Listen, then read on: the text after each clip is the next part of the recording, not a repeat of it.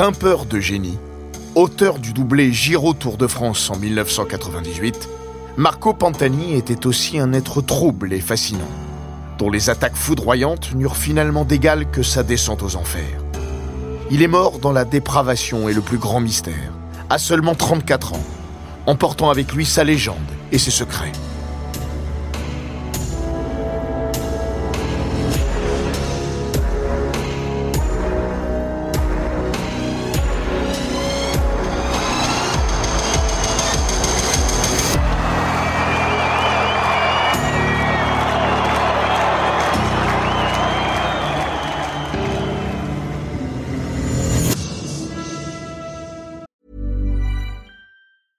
Ryan Reynolds here from Mint Mobile. With the price of just about everything going up during inflation, we thought we'd bring our prices down. So to help us, we brought in a reverse auctioneer, which is apparently a thing. Mint Mobile unlimited premium wireless. Ready to get 30, 30, bit to get 30, bit to get 20, 20, 20, bit to get 20, 20, bit to get 15, 15, 15, 15 just 15 bucks a month. So, Give it a try at mintmobile.com/switch. slash $45 up front for 3 months plus taxes and fees. Promo rate for new customers for limited time. Unlimited more than 40 gigabytes per month slows. Full terms at mintmobile.com.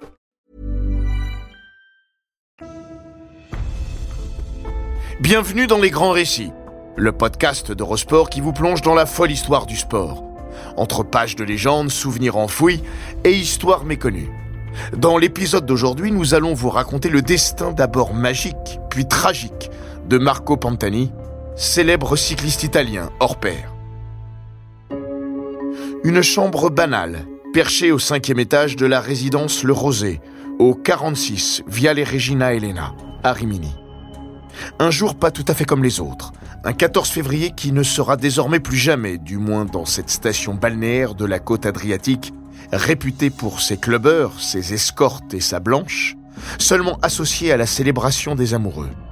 Et puis un homme d'exception, qui n'était certainement pas venu s'enterrer là par hasard, dans cet appart-hôtel faisant face au domicile de son dealer, où il vivait reclus depuis cinq jours. C'est donc là que, dans la soirée de ce 14 février 2004, le corps de Marco Pantani est retrouvé sans vie, gisant, torse nu, au milieu d'une flaque de sang, dans un recoin d'une chambre dévastée, les meubles renversés, la robinetterie décellée, le matelas éventré et la porte d'entrée obstruée, comme s'il avait voulu se protéger de quelque chose ou de quelqu'un, à moins que ce ne soit de lui-même. Sur son visage, quelques plaies apparentes, dans son organisme une forte dose de cocaïne. Madame, Monsieur, bonsoir. Marco Pantani est mort seul hier soir dans une chambre d'hôtel de Rimini à quelques kilomètres du village où il était né. Il s'était isolé dans cet hôtel depuis quatre jours. Le coureur de 34 ans gisait à même le sol près de son lit. Une boîte d'anxiolytique a été retrouvée dans sa chambre. Le procureur de la République, dans une courte déclaration, a exclu le suicide, mais on attend évidemment le résultat de l'autopsie.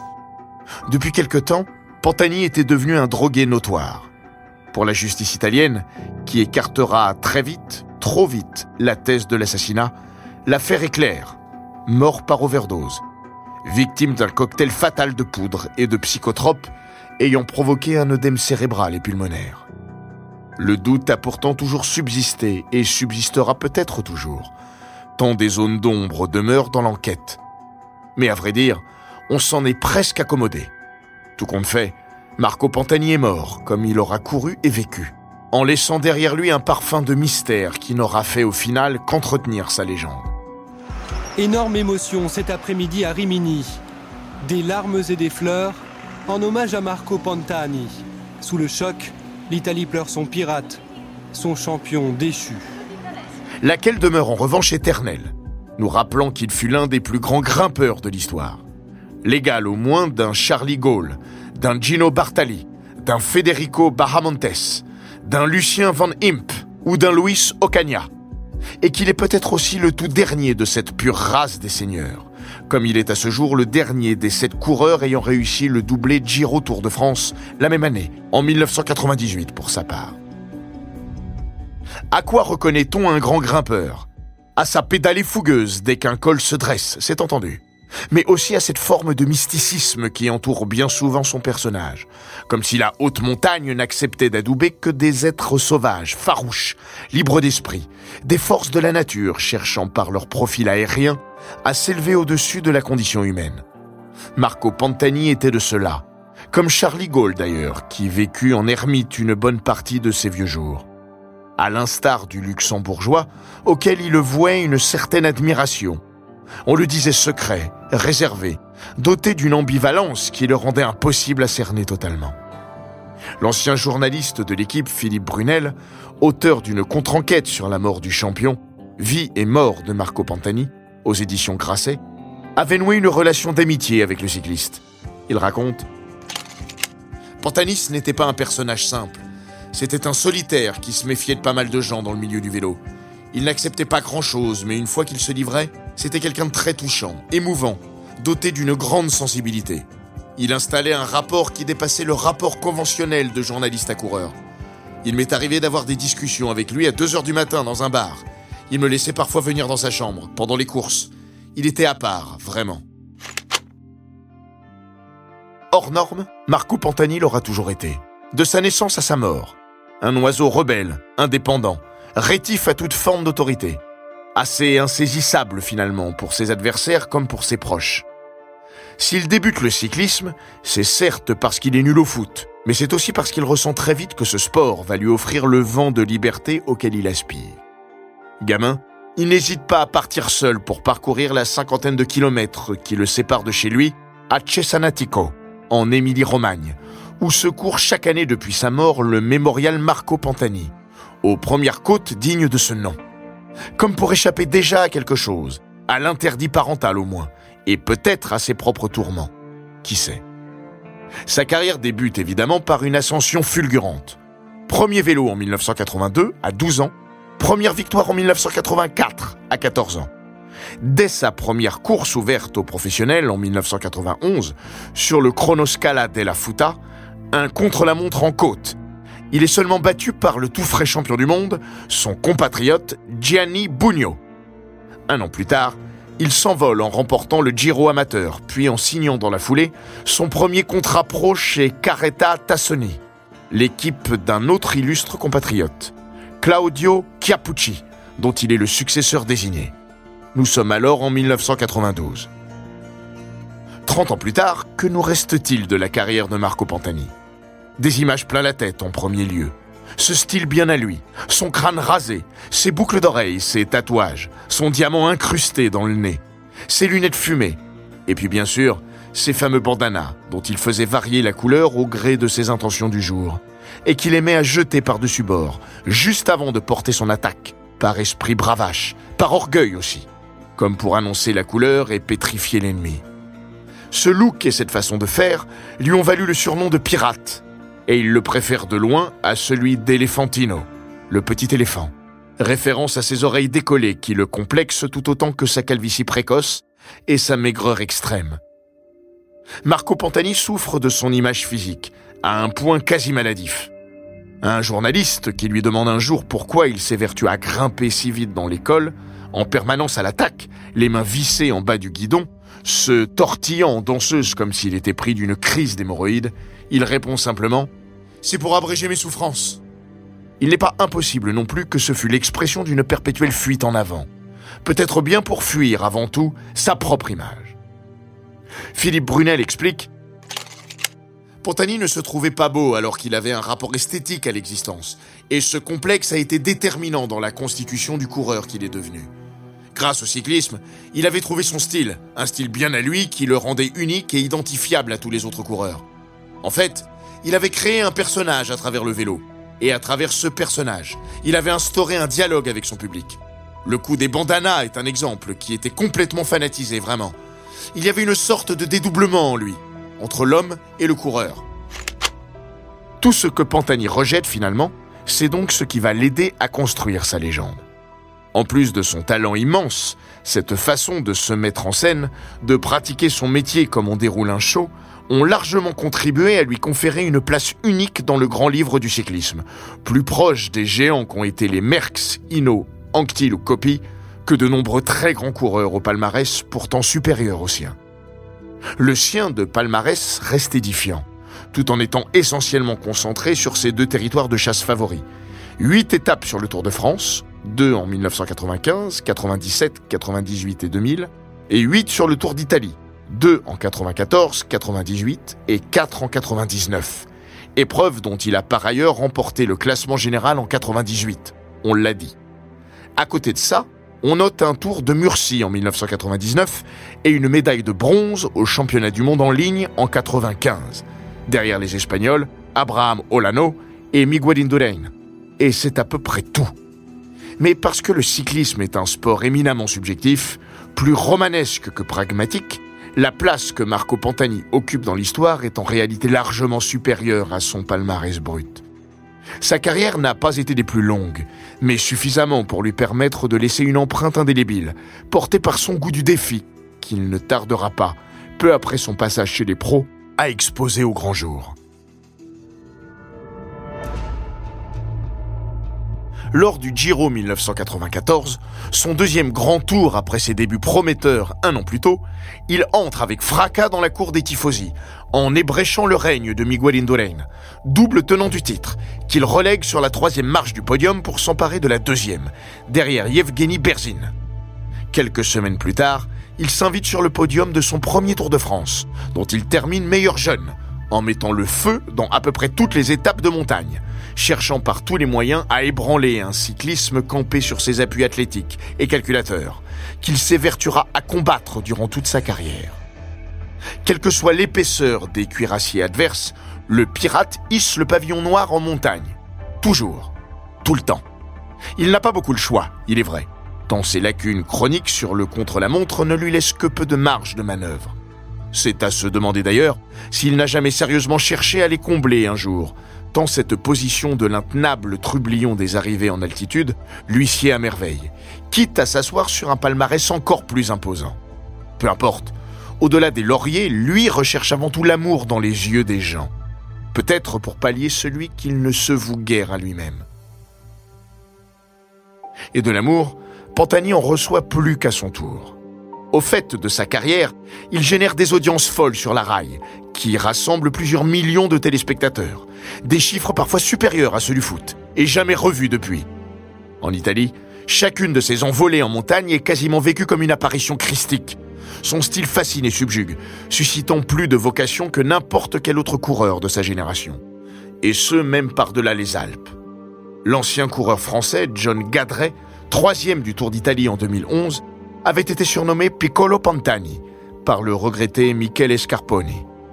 Il témoigne Mes premiers souvenirs de vélo, c'est Pantani. Je suis devenu très vite un fan, encore aujourd'hui. Avec lui, c'était un spectacle permanent. Il attaquait tout le temps dès le pied du col. Ça me faisait rêver et ça m'a aussi beaucoup inspiré. Bien sûr, je ne me compare pas à lui, mais en course, il m'arrivait souvent de repenser à ce qu'il faisait et d'essayer de reproduire la même chose. Les plus grands du monde du sport ont toujours plus ou moins leur geste signature. Marco Pantani a le sien. Son accélération, tranchante comme une lame de rasoir, véritable flèche décrochée dans le dos et parfois dans les yeux, de ses rivaux qui, du reste, s'aventurent rarement à tenter de le contrer. Poids plume, 1m72 pour 56 kg, mais porté par un coffre puissant et une vélocité exceptionnelle. Il n'a pas d'équivalent dans l'art du changement de rythme au creux des forts pourcentages. Et toise d'ailleurs avec une forme de condescendance, parfois, les autres grimpeurs du peloton, dont il s'estime nettement supérieur. Certaines de ces offensives, boostées par cet orgueil démesuré, sont restées gravées à jamais dans la légende du cyclisme. L'une des toutes premières à frapper les esprits est celle qu'il porte dans l'Alpe d'Huez, lors du Tour 1995, gobant un à un les rescapés d'une échappée de feu, parmi laquelle Richard Virenque et Laurent Jalabert, pour y signer un record d'ascension qui fait toujours référence aujourd'hui. En 36 minutes 50, soit 22,48 km heure de moyenne. Insuffisant cette fois pour empêcher le roi Indurain de s'emparer d'une cinquième et dernière couronne sur la Grand Boucle. Mais frappant, malgré tout. On garde aussi en tête ses joutes épiques contre Jan Ulrich et Richard Virenque lors du Tour 97, ou sous les couleurs désormais de la Mercatone Uno, l'équipe à laquelle il restera le plus communément associé. Il ira encore gagner à l'Alpe d'Huez, puis à Morzine. Il signera ainsi son deuxième podium sur le Tour et un retour en fanfare après une saison 1996, lors de laquelle il a passé le plus clair de son temps à se remettre d'un terrible accident survenu lors de Milan-Turin 1995, où il a été percuté par un chauffard qui lui a brisé le tibia péroné. Mais si la mémoire collective devait retenir une attaque de Pantani, une seule, c'est sans doute celle qu'il porte dans le Galibier lors de l'étape Grenoble-les Deux Alpes du Tour de France 1998. Une étape disputée dans des conditions apocalyptiques, lors de laquelle Pantani, bien calfeutré dans un groupe de favoris, réduit à sa portion congrue, jaillit soudainement dans le dos de Jan Ulrich, à un peu plus de 5 km du sommet, pour aller gagner avec 9 minutes d'avance sur le maillot jaune allemand, vissé à la route, transi de froid et de stupeur. Un écart abyssal, d'un autre temps, qui lui permet de combler ses 3 minutes de retard au général et renverser définitivement la course. Son attaque, d'autant plus mystifiée par la retransmission télé brouillée par la pluie, a effacé tout le reste. Notamment le fait qu'Ulrich avait lui-même tenté de secouer le cocotier un peu plus tôt, peut-être agacé par les mouvements incessants autour de lui qui avaient favorisé les dessins de son rival. Luc Leblanc, le seul à avoir essayé sur une dizaine de mètres de suivre l'envol du pirate, explique Il n'y avait pas d'union sacrée comme Ulrich, mais un esprit de conquête chez chacun des favoris pour le déloger. Moi-même, j'avais attaqué trois ou quatre fois dans le Galibier et je crois que j'ai fait un peu tout exploser. En tout cas, j'ai bien fait le jeu de Pantani. Ce dernier, quelques semaines plus tôt, avait aussi terrassé Pavel Tankov et Alex Zule lors d'un Giro déjà mémorable il y avait parfait sa légende lors d'une dernière étape alpestre dantesque, où on l'avait vu s'arracher rageusement son diamant dans le nez pour se donner la force de réussir enfin, après plusieurs vaines tentatives, à décramponner Tonkov lors d'un formidable et décisif mano à mano dans l'ascension à Monte Campione, scellant ainsi de manière définitive son deuxième maillot rose. Mais là, le tour, c'est encore autre chose. Pour le pirate, c'est le butin d'une vie c'est un petit miracle aussi. D'abord parce qu'Ulrich, vainqueur un an plus tôt à 23 ans, semblait indéboulonnable et parti pour un long règne à la Indurain. Il ne gagnera plus jamais le tour. Mais aussi parce que ce tour 98, c'est celui de l'affaire Festina. Pantani, comme de nombreux coureurs, avait arraché son dossard lors de la grève du peloton à Tarascon-sur-Ariège, trois jours avant son tour de force des deux Alpes. Il était prêt à renoncer à son Graal par esprit de solidarité. Et ça dit aussi pas mal de choses sur la générosité d'un homme qui, pendant des années, a envoyé à chaque Noël un chèque à la veuve et au fils de Fabio Casartelli, son compatriote tué dans la descente du Portet d'Aspect lors du Tour de France 95. Évidemment, puisque l'on évoque l'affaire Festina, il est impossible de parler des performances de Marco Pantani. Il a aussi établi lors de ce Tour 98 le record d'ascension du plateau de Bay en 43 minutes 30 secondes, sans y mettre les précautions d'usage, sa carrière se confondant avec les années sombres de l'EPO. Certains, d'ailleurs, estiment l'évocation de ses exploits un peu exagérée, sinon déplacée, parce que son nom charrie aussi son torrent de souvenirs boueux. Par exemple, son taux d'hématocrite évalué à 60,1%, largement au-dessus du seuil de 50 autorisés, lors d'un contrôle à l'hôpital après sa chute sur le Milan-Turin en 1995. S'il a toujours nié publiquement qu'il se dopait, en privé en revanche, Pantani ne disait pas l'inverse non plus. Oui, certainement, il se dopait. Ou disons qu'il faisait comme les autres, parce qu'il était alors impossible de faire autrement. Et il se débrouillait la plupart du temps seul, même si on lui a prêté des accointances avec le docteur Fuentes, le grand Manitou de l'affaire Puerto. En 2013, son nom a d'ailleurs été cité en France dans un rapport de la commission d'enquête du Sénat sur l'efficacité de la lutte antidopage, à la suite de tests sur des échantillons du Tour 98. Lui aussi aurait pris cette année-là de l'EPO. L'histoire ensuite s'est chargée de faire le distinguo entre les coureurs passés comme des météores et ceux dont le rayonnement a percé malgré tout par-delà les nappes brumeuses d'une époque aux repères forcément brouillés. Au fond, on peut se demander si la carrière de Marco Pantani n'a pas été davantage éclipsée que sublimée par ses pratiques d'usage. Quoi qu'il en soit, c'est bel et bien par une affaire de dopage rocambolesque et célèbre que Marco Pantani, alors au sommet de sa gloire, va entamer sa terrible descente vers l'enfer. Alors que le pirate se dirige tout droit vers une victoire finale, il est contrôlé positif, exclu de son Tour d'Italie. Tour d'Italie 99. Marco Pantani est plus fort que jamais. Il marche comme un avion sur ce Giro dont il a enlevé quatre étapes et survole le classement général. À deux jours de la fin, il compte près de six minutes d'avance sur son compatriote, Paolo Salvodelli, après avoir accru son avance au terme de l'arrivée à Madonna di Campiglio, où il s'est imposé. Autant dire que son deuxième Giro est dans la poche. En réalité, le ciel s'apprête à lui tomber sur la tête. Le sang prélevé dans ses veines ce soir-là révélera un taux d'hématocrite de 52. Hors norme là encore. Pantani est exclu sur le champ. Lorsque la nouvelle tombe le lendemain matin, le romagnol l'encaisse comme un uppercut au foie, parce qu'il a décelé de nombreux vices de forme dans la procédure. Il émet très vite la possibilité d'une trahison, voire d'un coup monté. Des années plus tard, bien après sa mort, un malfaiteur confessera depuis sa prison avoir été approché lors de ce Giro 99 par la mafia napolitaine pour s'abstenir de parier sur une victoire finale de Pantani, qui ne faisait pourtant aucun doute. Son témoignage poussera la justice à accréditer la théorie d'un contrôle manipulé. Pourquoi? Par qui? Dans un premier temps, des soupçons vont se porter sur le groupe Agnelli, propriétaire de Fiat et du Giro, qui n'aurait pas supporté que Pantani devienne, quelques mois plus tôt, l'ambassadeur d'une marque automobile concurrente, Citroën. Cela restera une théorie parmi d'autres. La vérité, là encore, on ne la connaîtra probablement jamais. Comme toujours avec Pantani, elle est un peu trouble, grise, laissant la porte ouverte aux fantasmes les plus fous.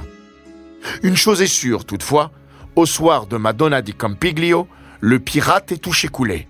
Jusque-là, il s'est toujours remis de tout, de ses nombreuses chutes, des coups bas d'un système qui ne lui a pas toujours fait de cadeaux. Peut-être gêné par son nombre imposant, ou des inimitiés d'une frange du peloton qui lui a parfois fait payer son franc-parler sur la route. Mais cette fois, il le sent, il ne s'en relèvera pas. Comme toujours, son instinct ne le trahira pas. D'aucuns disent que Marco Pantani est mort une première fois ce 5 juin 99. Parce que ce jour-là, il est dépossédé du personnage qu'il s'était créé, résume Philippe Brunel. Sa carrière pour autant n'est pas terminée. Il s'offre même un retour plutôt prometteur en 2000, saison lors de laquelle il monte en puissance au Giro, avant de s'adjuger deux étapes de plus sur le Tour de France, au Mont Ventoux et à Courchevel, où il fait toutefois une autre douloureuse rencontre, celle de Lance Armstrong, dont l'avènement précipitera la fin de sa propre époque. Pantani aborde cet Américain qui a eu l'outrecuidance de lui laisser ostensiblement la victoire au terme de leur arrivée commune au Ventoux. Ce qu'il prend pour une marque de dédain. Son orgueil est piqué au vif, d'autant qu'il ne croit guère à l'histoire d'Armstrong L'avenir ne lui donnera pas vraiment tort. Pas plus qu'il ne goûte à l'hypocrisie ambiante autour du concept du cyclisme nouveau. En réalité, il ne supporte plus le monde dans lequel il vit. Peut-être aussi parce qu'il s'est lui-même un peu aigri.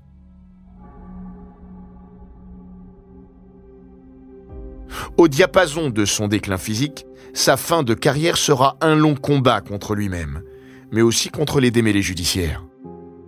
En plus des suspensions sportives, il est conduit par deux fois devant les tribunaux pour ses affaires de dopage supposées, avant d'être acquitté parce que le dopage n'est pas un délit au sens juridique du terme. Mais son cauchemar ne s'arrête pas pour autant. En 2001, il fait partie des gros poissons pris dans les filets du Blitz de San Remo, une vaste descente menée sur le Giro par les carabiniers, qui retrouvent dans sa chambre une seringue d'insuline. Nouvelle procédure, qui aboutira à une suspension rétroactive de six mois prononcée par le tribunal arbitral du sport en 2003. La dernière saison de sa carrière. La dernière année de sa vie aussi. Lors de cette année 2003, Pantani dispute la semaine internationale Coppi Bartali, la Classica Primavera, le Tour du Pays Basque, puis une nouvelle fois le Giro, qu'il termine à une honorable 14e place. Pourtant, on ne le reverra plus sur un vélo.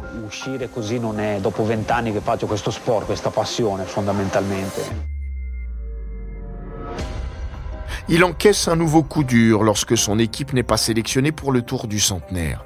Et c'est peut-être le coup de trop. Lassé de tout, usé, déprimé, et peut-être un peu déjà dépendant à la cocaïne, à laquelle il aurait goûté une dizaine de jours après son exclusion du Giro, le pirate baisse pavillon et se retire sans le dire de la scène. Le problème, c'est qu'il n'est pas vraiment prêt, ni armé psychologiquement pour affronter cette nouvelle petite mort. Sa fiancée danoise, Christina Jonsson, dont il s'était séparé quelques mois avant sa mort, avait expliqué un jour qu'il noyait ses relents dépressifs dans l'exercice jusqu'au boutiste et artistique de son métier. Mais une fois retiré son costume de scène, que reste-t-il à Pantani? Le sentiment d'un grand vide, d'un tourbillon sans fin dans lequel il va vite se faire happer. A priori, Pantani a pourtant les moyens intellectuels et une curiosité d'esprit à même de lui permettre de tourner la page. Il a des centres d'intérêt variés, s'est pris de passion pour la chasse et la pêche, a développé un goût pour l'écriture, la peinture et même la chanson. Mais il y a toujours en lui ce fond de tristesse, mêlé désormais à un sentiment de rancune tenace, qu'il ne peut plus dissimuler derrière son personnage. Face à lui-même, et cette image qu'il ne supporte plus, il n'a qu'un seul refuge, la drogue. Les derniers mois de sa vie ne sont qu'une longue déchéance vers une issue que l'on pressent inexorable. Pantani a largement les moyens d'assumer son onéreuse dépendance, et ses dealers ne s'en privent pas pour le faire raquer. Accro, l'ancienne idole des foules s'isole de plus en plus, pour vivre progressivement replié sur lui-même et son poison létal, loin de toute réalité, avec la compagnie occasionnelle de quelques escortes de passage. Reclus d'hôtel en villégiature, il nourrit des pulsions colériques, paranoïaques, voire schizophréniques, tout en entretenant jusqu'au bout une alimentation de sportif, et par là même la dualité de ce personnage torturé. Au matin de sa mort, il avait joint la réception de son hôtel pour demander de faire venir les carabiniers, parce que, pour reprendre ses mots, il y a des gens qui me dérangent. Mais comment prendre au sérieux un homme au comportement aussi étrange, surpris un jour en train de déambuler nu dans les couloirs d'un hôtel? Après coup, pourtant, cet épisode prendra une autre tonalité. Il contribuera à jeter le trouble sur les circonstances exactes de sa mort.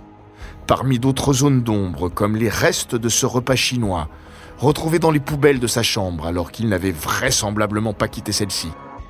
La présence d'une bouteille d'eau vide, mais maculée de poudre blanche, laissant à penser à une possible ingérence forcée. Sans oublier bien sûr l'état de la pièce, et cette porte curieusement barricadée. Lui qui a été retrouvé mort en 2004 dans un hôtel du nord de l'Italie, victime d'une overdose de cocaïne. Là aussi, la justice enquête et n'exclut pas l'hypothèse d'un assassinat. Autant d'éléments non élucidés par l'enquête, venus accréditer la thèse d'un assassinat longtemps défendu par la famille du champion qui a multiplié les recours judiciaires jusqu'à ce que la Cour de cassation italienne ne classe définitivement le dossier en 2017, plus de 13 ans après les faits. Sans véritablement convaincre tout le monde, cela dit. Deux ans plus tard, le principal dealer de Pantani, Fabio Miradosa, a d'ailleurs relancé les débats en clamant, à l'occasion d'une interview accordée à la télévision italienne, sa certitude que son client avait bel et bien été tué. Marco Pantani, qui a été inhumé à l'église San Giacomo de Cesenatico, pourra-t-il jamais un jour y reposer en paix? Et si la piste de l'homicide, partagée par beaucoup, s'avérait exacte, alors une fois de plus, par qui et pourquoi? Un règlement de compte, une histoire d'argent. Là encore, on ne le saura probablement jamais, sauf un probable témoignage qui sortirait un jour de nulle part reste en attendant l'insoutenable réalité teintée d'une triste ironie. Marco Pantani, fleuron d'une certaine idée de la liberté, a fini par mourir dans la pire des dépendances. Jusque dans son ultime envolée vers les cieux, il aura gardé pour lui son énigme. Et c'est peut-être très bien comme ça.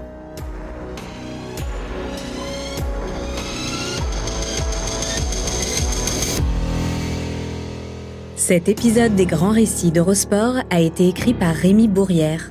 Il est raconté par Florian Bayou, monté par Matteo Benedetto et produit par Bababam.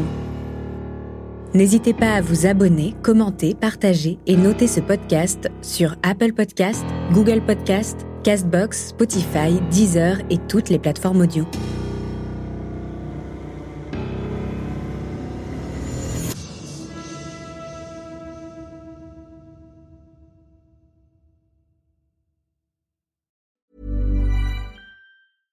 when it comes to your finances, you think you've done it all. You've saved, you've researched, and you've invested all that you can. Now it's time to take those investments to the next level by using the brand behind every great investor, Yahoo Finance. As America's number one finance destination, Yahoo Finance has everything you need, whether you're a seasoned trader or just dipping your toes into the market. Join the millions of investors who trust Yahoo Finance to guide them on their financial journey. For comprehensive financial news and analysis, visit yahoofinance.com, the number one financial destination, yahoofinance.com.